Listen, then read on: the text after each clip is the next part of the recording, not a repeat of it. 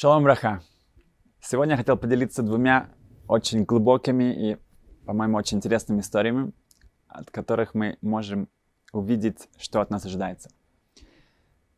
Одна рассказывается о Рабисрол Мейр, это из книги Ахмад Нефеш Иуди.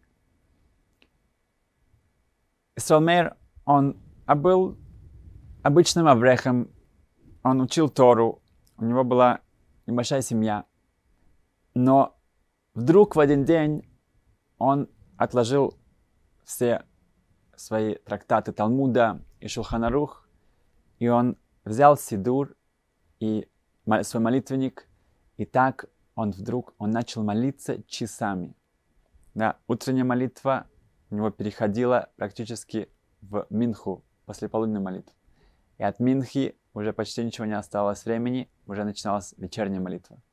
Если остальные, всех уходило, может быть, час-полтора, у него это занимало практически весь день. И все, кто его видели, как он стоит в углу с этим молитвенником и обращается к Творцу, и это было что-то незабываемое. Сначала, может быть, решили, что это какая-то фаза, это пройдет, но это все продолжалось и продолжалось. Он выбрал себе новый вид жизни. Не было ни геморы, ни мешны, ни шелханарух, был только сидур, его молитвенник, и так он проводил весь день. Сначала его друзья были удивлены, его близкие, потом некоторые даже начали приходить к нему за благословениями, просить его помолиться за них, или... и он с радостью это делал. Um, но его отец его тесть, они сказали, что мы к такому не привыкли. Мы привыкли, что каждый молодой человек после свадьбы, да, так он учит Тору, он э, получает глубокие знания и обширные знания во всем Талмуде, Шоханарух, в законах, и потом уже продолжает свою жизнь. Эм, но чтобы весь день уходил на молитву, как, как же это так?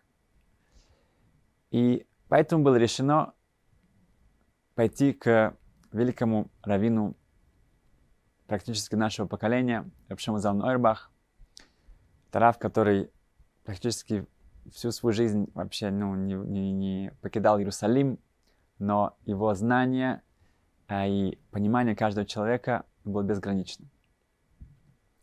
И Сонмер пришел к нему и рассказал о том, как он себя видит, насколько для него это важно, насколько он как бы понимает, что молитва это, это вообще вся его душа, только это к этому стремится.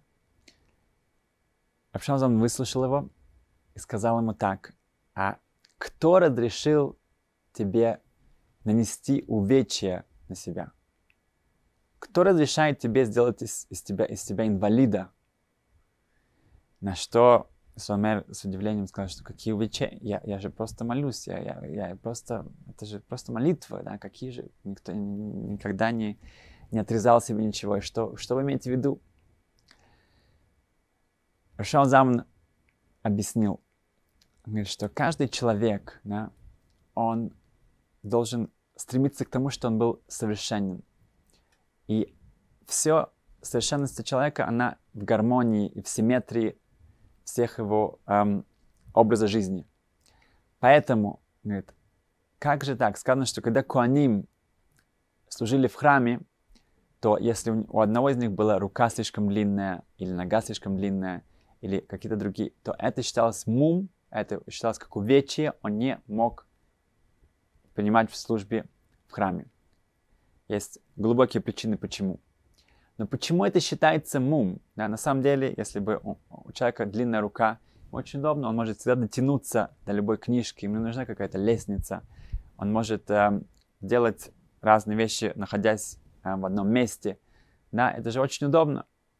Возможно, даже для баскетбола это тоже очень э, э, практично.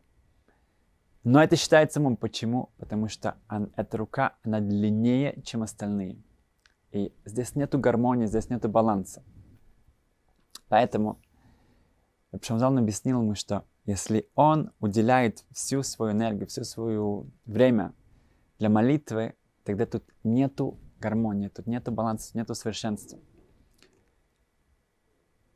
Конечно, надо, если он чувствует, что здесь лежит его призвание, и да, у каждого человека есть свой ход, у нас есть 12 колен, у нас есть каждый человек может найти свой путь к Творцу.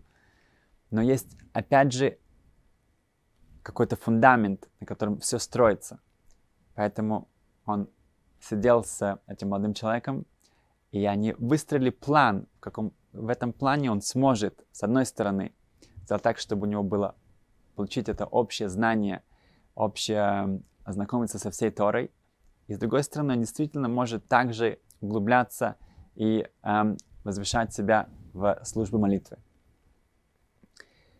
Так, мы видим здесь, что от нас ожидается что-то, что, что, где наше действие, наше поведение, оно в каком-то совершенстве. Мы, эм, если человек весь день учит Тору, но он не делает хесед, он не делает добрые дела, это считается, что у него даже нет Торы. С другой стороны, если он только делает добрые дела, но у него нет знаний, у него нет Торы, тогда тоже его добрые дела, их качество, их, они, это будет другое. И так относится во всем, да, и также наши молитвы, и все. Мы должны постоянно проверять и смотреть, чтобы у нас была вот эта вот гармония, это совершенство, и мы не были какими-то эм, эм, людьми с какими-то длинными ногами, длинной ногой и длинной рукой или большой головой. Это раз. В Эфиэйтам, вторая история, Эфиэйтам он был, э, являлся высоким офицером в израильской армии, больше 30 лет он послужил там. Он участвовал в самых опасных операциях, включая, он э, возглавлял э, НТБ, операцию в НТБ. Он э, религиозный э, человек, который действительно ну, вел страшные, находился в самых э, невероятных ситуациях в своей жизни. Уже ушел, когда он был на, на, ушел на пенсию, он очень любил, э, любит э, ловить рыбу. И так как он услышал, что в Канаде есть потрясающие места, да, это, это место, которое там тысячи озер, где э, можно действительно э, найти особую экзотику и там насладиться э, ловлей рыб. Поэтому он отправился туда.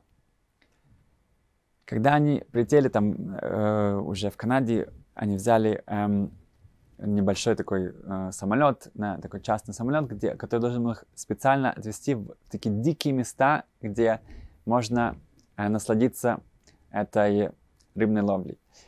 Когда они туда уже прилетали, то их э, э, гид, который управлял ими, его звали Боб, он сказал, Боб сказал так, что единственное, что вы должны обратить внимание, что в, в этих местах водятся медведи. И не просто медведи, это, это, это называется медведь-гризли, это порода этих бурых э, медведей, это что-то, когда они встают, это около трех метров, да, они не только эм, очень эм, больших размеров, они могут, помню, их, когда они бегут, они могут достичь 30 километров, они также плавают, и с ними лучше не связываться.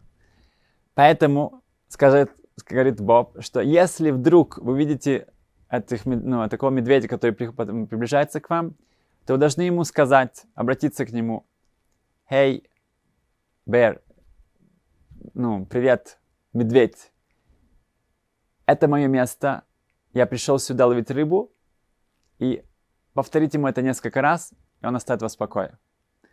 На что FA там, он сказал, что какая-то чепуха, да, вот так вот, ты обратишься вот этому дикому, огромнейшему зверю, ты скажешь ему эти пару слов, и да, и он тебя оставит в покое, ну, как бы это, это наивно, это смешно. Но, ладно, хорошо.